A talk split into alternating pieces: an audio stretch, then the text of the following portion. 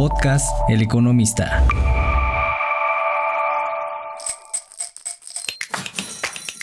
Querido auditorio, soy Yuridia Torres de la sección de finanzas personales de El Economista y esto es Cuida tu morralla, el podcast que te ayudará a mejorar tu educación financiera.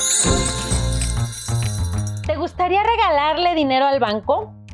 Bueno, pues eso pasa cada vez que realizas el pago mínimo de tu tarjeta de crédito o te olvidas de realizar el pago mensual de este crédito. ¿Cómo han incrementado los intereses en las tarjetas de crédito y cómo esto puede afectar seriamente nuestras finanzas personales. Los intereses que se cobran en las tarjetas de crédito ahora son más altos. Al ser unos intereses o un interés variable el que se maneja en este producto financiero, se mueven de acuerdo a la tasa de interés de referencia del Banco de México, la cual ahora se ubica en 11.25%, uno de los niveles más altos en su historia y según la última decisión de política monetaria del Banco de México, así se mantendrá algunos meses.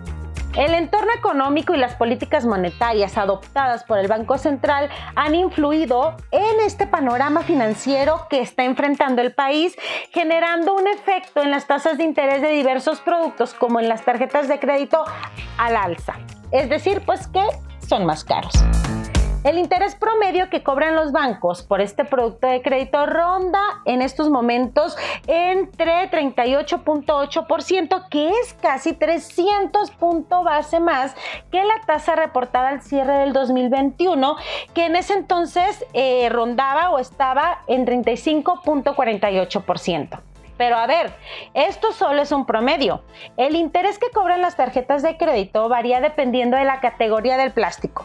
Es decir, si se trata de una tarjeta de crédito básica, si es clásica, si es oro o si es platino, pues hay un, interés, una tasa de interés diferente. Ahora, también depende mucho de la institución financiera que las otorgue. Por ejemplo, en la tarjeta de crédito clásica, que es donde se concentra la mayor parte de plásticos de este tipo emitidos en el país, la tasa de interés con límite de crédito de entre unos 15 mil y 20 mil pesos pasó de 36.2% en 2021, escuchen, al 41% en 2022.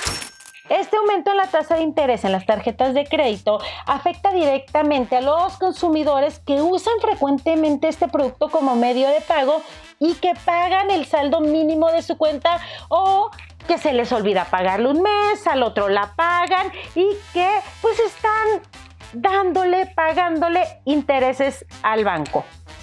De acuerdo con datos del Banco de México, casi 4 de cada 10 personas con una tarjeta de crédito hacen pagos mínimos o por encima de este, pero no liquidan el saldo total al mes para no generar intereses. Entonces, se trata de personas que están pagando intereses cada mes al banco. Como les decía un principio, ellos sí le están regalando dinero a estas instituciones financieras. Actualmente se estima que hay más de 19.8 millones de tarjetas de crédito en el país, las cuales concentran un saldo que ronda en los 348 mil millones de pesos y de estas solo, o bueno, el 62.1% son clientes totaleros, es decir, esas personas muy cumpliditas que pagan al mes el total de su cuenta y que no le pagan intereses al banco. El resto, ya hablamos de ellos, pues hay que, hay que revisar qué está pasando para que ustedes tomen esta decisión que al final de cuentas les está afectando en sus ingresos, les están entregando dinero al banco cuando pueden jinetear ese dinero y sacarle provecho. Pero a ver, ¿en qué usamos en México las tarjetas de crédito?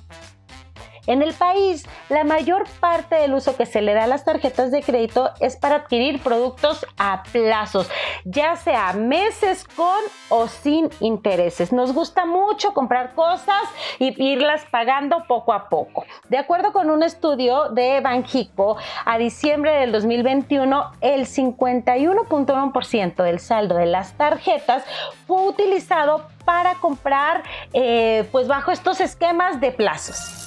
El 29.3% del saldo de crédito de las tarjetas de crédito fue contratado a meses sin intereses.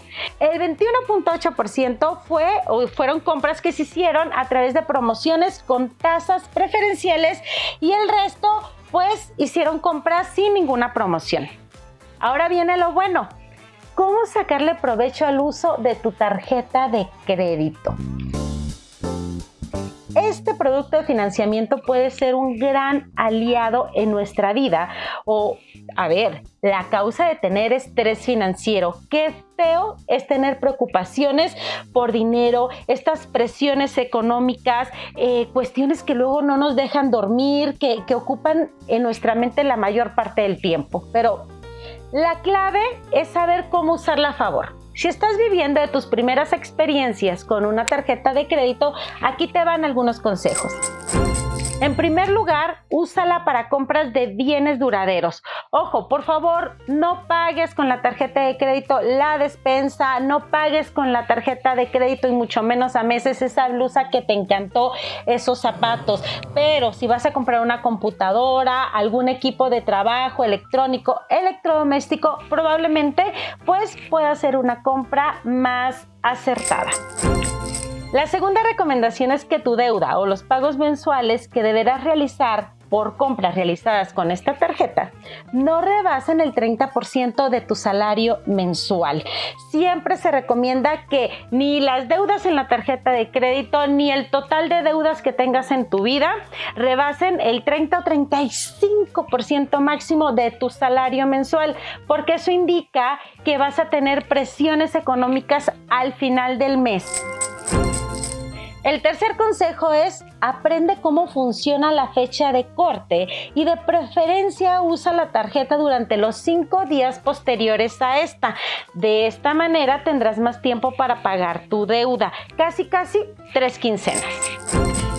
La cuarta recomendación es por favor no abusen de los meses sin intereses.